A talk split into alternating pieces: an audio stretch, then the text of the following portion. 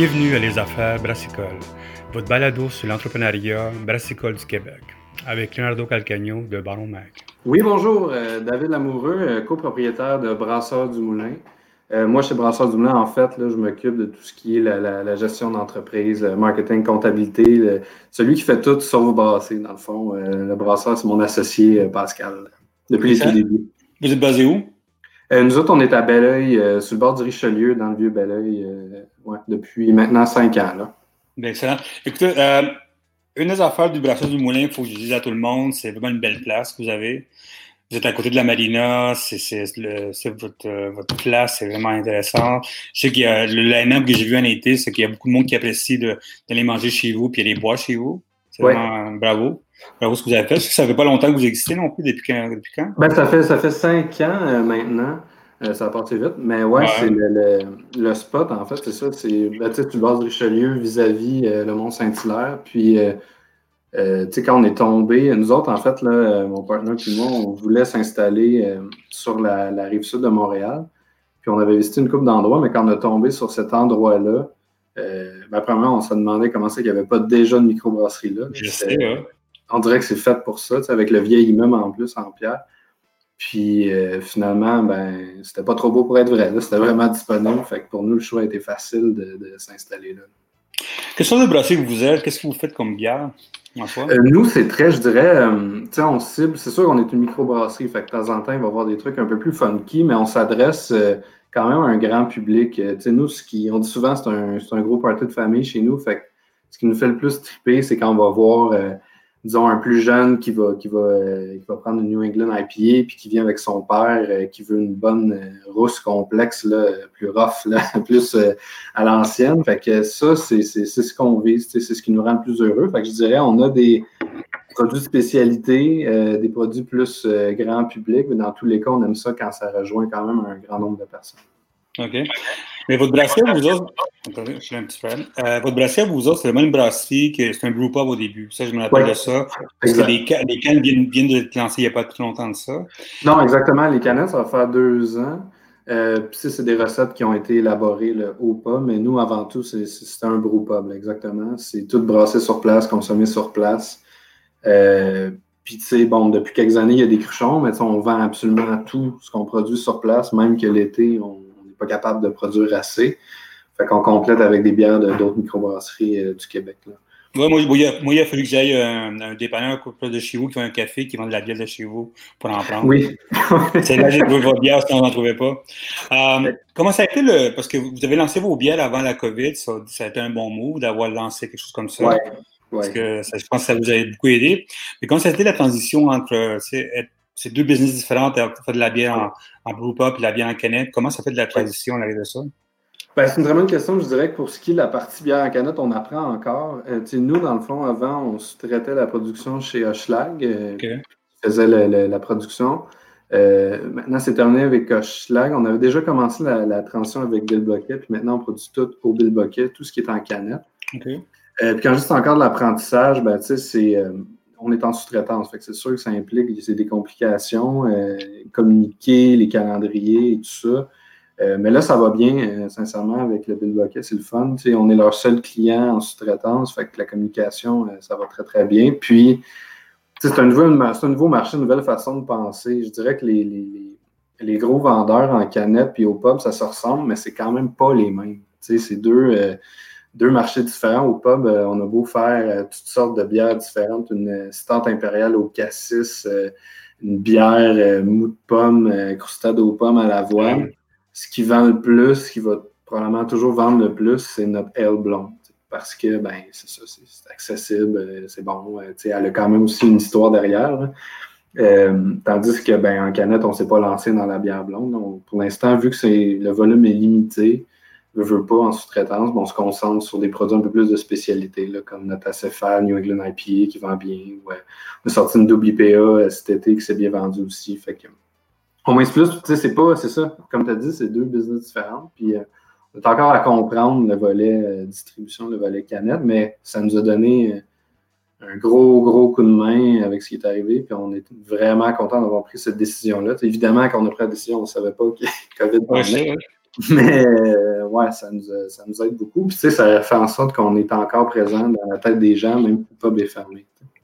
Est-ce que le monde vient chercher chez vous des cannes? Est-ce que de, plus en euh, plus? Si vous avez une section, une section web où est-ce qu'on peut commander tout ça, est-ce que le monde vient chez vous? Euh, ben, on ne peut pas vendre les canettes sur place, là, question de, permis. On vend des cruchons, par exemple, pour emporter des growlers. Euh, oui, il y a des gens qui viennent à toutes les semaines. Je dirais au premier confinement, au printemps passé, on vendait beaucoup, beaucoup de cruchons. Là, c'est plus calme. On en vend quand même. On reste ouvert. On a nos clients habitués. Ça, garde un lien avec notre communauté. Je dirais c'est surtout ça que qu'on accomplit avec ça, parce que je veux pas les gens ne se déplacent pas beaucoup. Euh, fait que oui, c'est disponible. On a aussi de la bouffe pour emporter, mais je dirais que c'est, on maintient notre, notre communauté proche avec ça, surtout. Puis, c'est quelle stratégie vous faites côté marketing pour, comme tu dis, tu gardes le monde avec toi à cause de la bière, vous vendez un peu partout au Québec, tout ça. Mais quelle stratégie vous faites pour garder le monde quotidiennement penser à vous autres, dire, venez fins de semaine, venez manger chez nous, venez boire chez nous, venez chercher quelque chose chez nous. Qu'est-ce que vous faites? Euh, ben, nous, c'est très, très, très réseaux sociaux. Euh, dès, je dirais, dès le début, on, on a fait un petit peu de marketing traditionnel, les journaux et tout ça.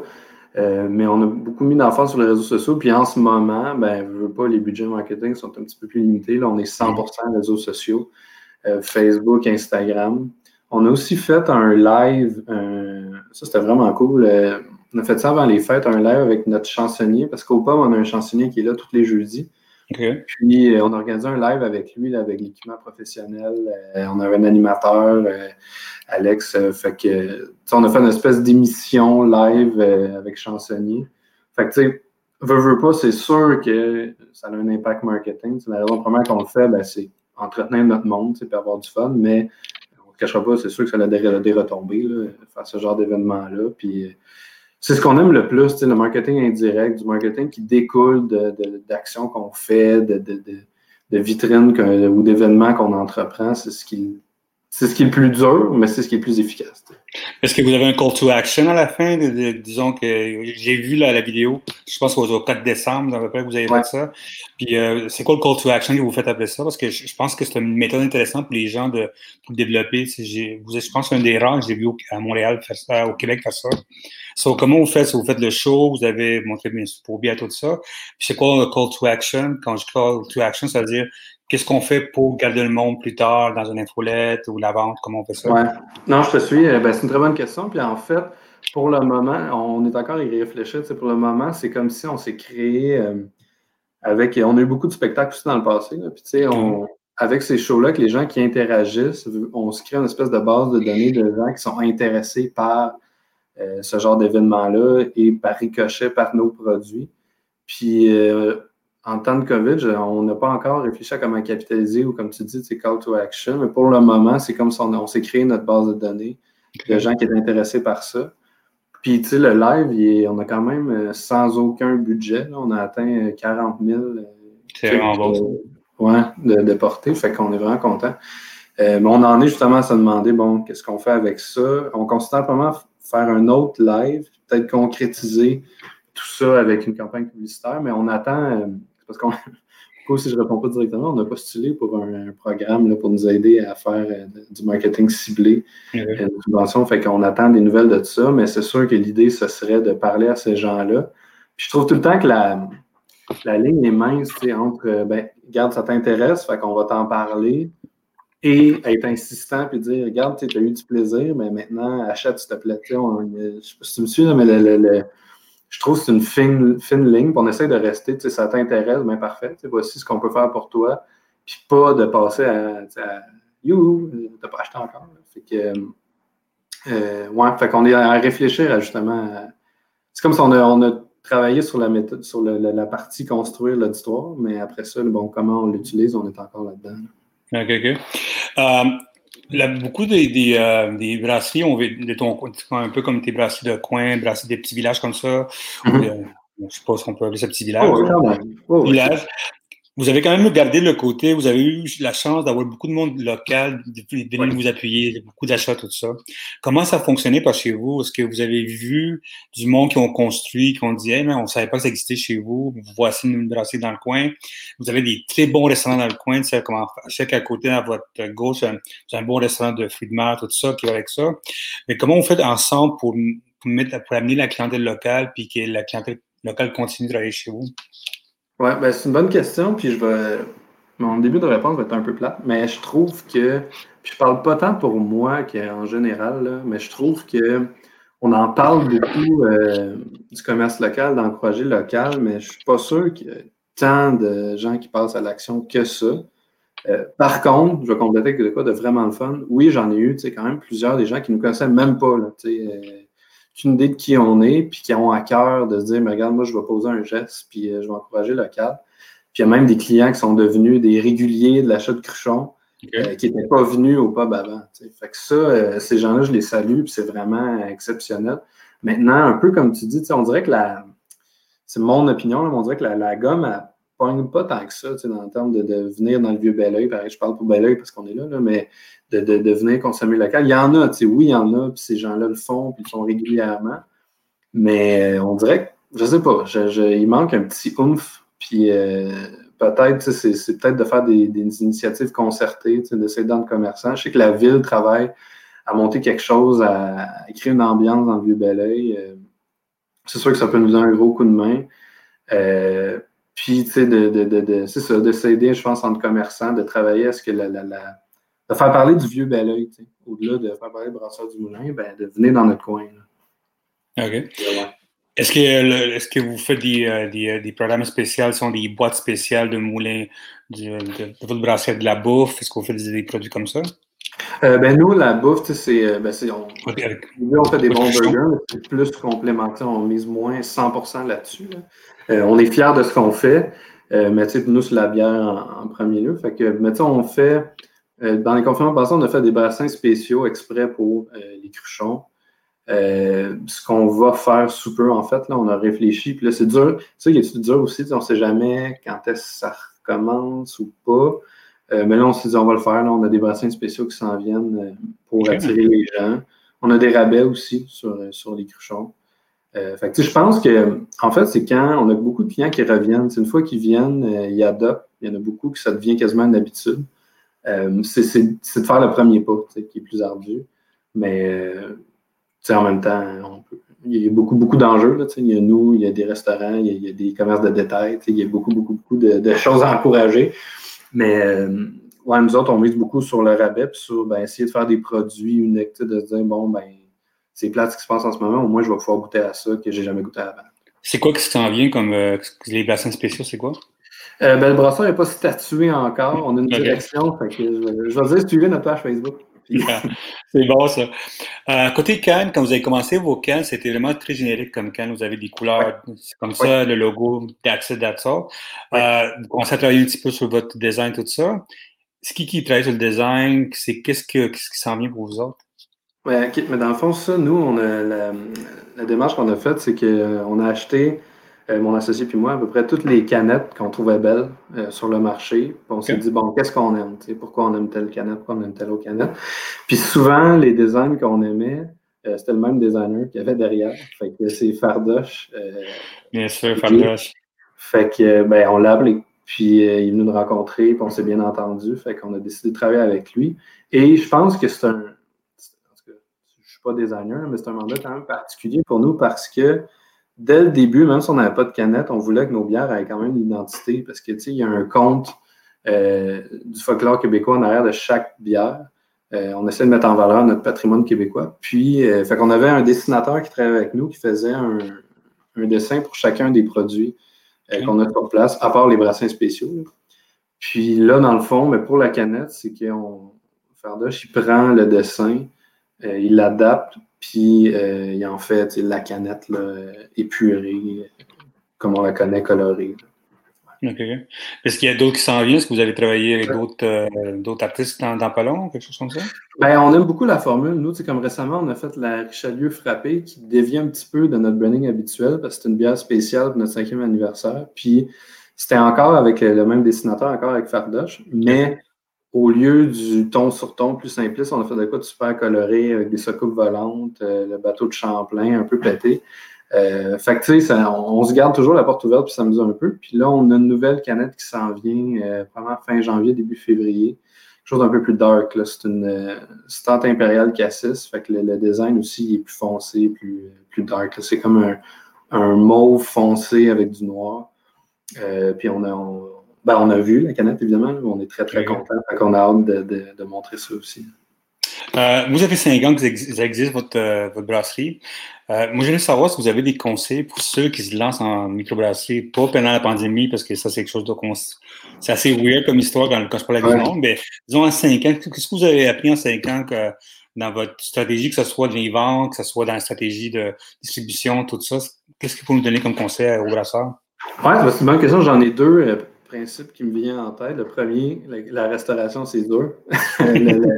tout ce qui est cuisine, euh, c'est le fun. Euh, ça attire des gens. Euh, on peut en être fier, mais c'est vraiment Tu sais, c'est des, des, marges minuscules. Fait que c'est à suivre vraiment beaucoup. Il y a une pénurie de main-d'œuvre là-dedans. Fait que je dirais que c'est un. pas à éviter, là, mais si on ajoute un volet restauration, il faut être très, très, très préparé, connaître les marges de l'industrie où ce qu'on s'en va, parce que c'est c'est vraiment pas facile. Euh, fait que, je dirais un gros bémol à côté de ça. On ne regrette pas du tout l'avoir fait à l'emplacement où on est parce qu'on attire beaucoup, beaucoup de monde. Puis euh, l'été, c'est des gens, a du monde qui vient en vélo, arrête en moto, du monde qui vont euh, marcher sur Mont-Saint-Hilaire, qui arrête. Notre bassin de clients est très, très, très, très large. Fait qu'on est content d'offrir un volet restauration, mais c'est vraiment difficile. On a passé beaucoup, beaucoup de temps à peaufiner ça, à s'assurer que les manches font du sens, à travailler les fournisseurs, etc. Euh, fait que je dirais, mon premier conseil. Le deuxième, c'est d'avoir une identité très claire. Euh, il commence à avoir beaucoup de microbrasseries, tout le monde le sait. Je pense qu'il y a encore de la place pour donner des nouvelles, dans la mesure où euh, nous autres, on est un petit peu plus euh, généralistes, moins pour les canettes, mais pour ce qui est au pub. ça va être de plus en plus difficile, j'ai l'impression. C'est parce que, veux, veux pas, ben, quand plus l'industrie progresse, plus les gens deviennent meilleurs dans ce qu'ils font. Euh, mm. ça fait déjà longtemps. Donc, une nouvelle microbrasserie qui arrive, je pense qu'il faut une identité très, très claire. Euh, ça peut être par les produits, ça peut être par le branding aussi, mais je pense que ça ne peut plus être tant que ça grand public. Euh, je pense qu'il faut que ça soit, ben nous autres, voici ce qu'on fait. Puis ça, on le fait très bien. Puis c'est juste être.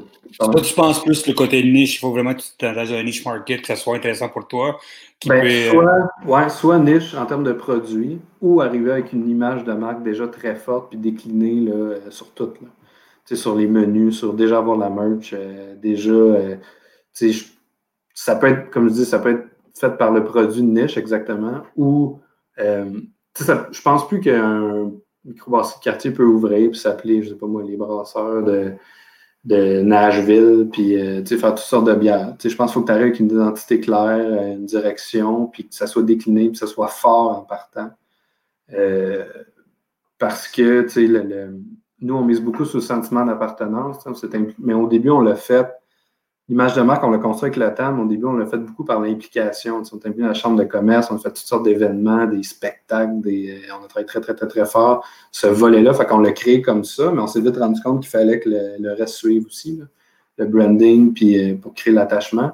Mais tu sais, mettons que je recommençais de zéro, tout ce qui est, tous les efforts qu'on a fait de branding, je le ferais quasiment avant de commencer. C'est déjà arrivé avec une image forte. Moi, j'ai beaucoup de monde qui me disent que oui, ils prennent six mois de, travail pour avant S'ils travaillent sur la brasserie, puis pendant six mois, ils travaillent le branding. Puis après ça, ils mettent, ils mettent le, 360, le 180 ou 360 de être sur l'Instagram, le site web qui fonctionne bien, les cartes d'affaires, le chandail, tout ça. ça. Mais je pense que c'est une très bonne idée, puis c'est même essentiel, à mon avis. C'est ce que nous, on n'a pas fait au début.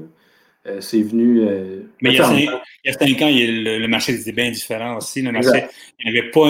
Tu sais, on parle de cinq ans, il n'y avait, pas, il y avait même pas la moitié des bracelets qui existent maintenant. Aussi, non, exactement. Puis, tu sais, on savait que c'était important, mais tu sais, il y a tellement de choses à faire au début qu'on dirait que tu choisis. On a choisi de prioriser d'autres choses. Mais je pense qu'en 2021, maintenant, euh, il faut que ça soit dans tes top priorités, je pense. C'est quoi la grosseur de votre, votre brasserie? Combien vous embrassez par année? Euh, nous autres, c'est. Euh, je pourrais, je me mélange tout le temps dans les unités de mesure, là, mais on fait un 60 000 litres par année au pub. OK, quand même. Puis euh, en sous-traitance, 70 000 litres à peu près. Excellent. fait que c'est sûr qu'éventuellement, on voudrait grossir tout ça, là, parce que c'est un, un, beau casse-tête de on produit des canettes qui tombent souvent en back-order. Puis au pub aussi, on est back-order. Fait que là, tu sais, essayer de consolider tout ça un jour là, pour c'est ça, avoir nos, nos, produits réguliers au pub, on trouve ça plate quand l'été, il y en manque, mais on n'a pas le choix. on n'arrive pas à fournir. Fait que ce serait de, combler ça. Est-ce qu'à un moment que vous pensez peut-être sacrifier votre restauration pour la, pour la, microbrasserie ou peut-être peut diminuer un petit peu plus simple la, restauration pour avoir plus de bière?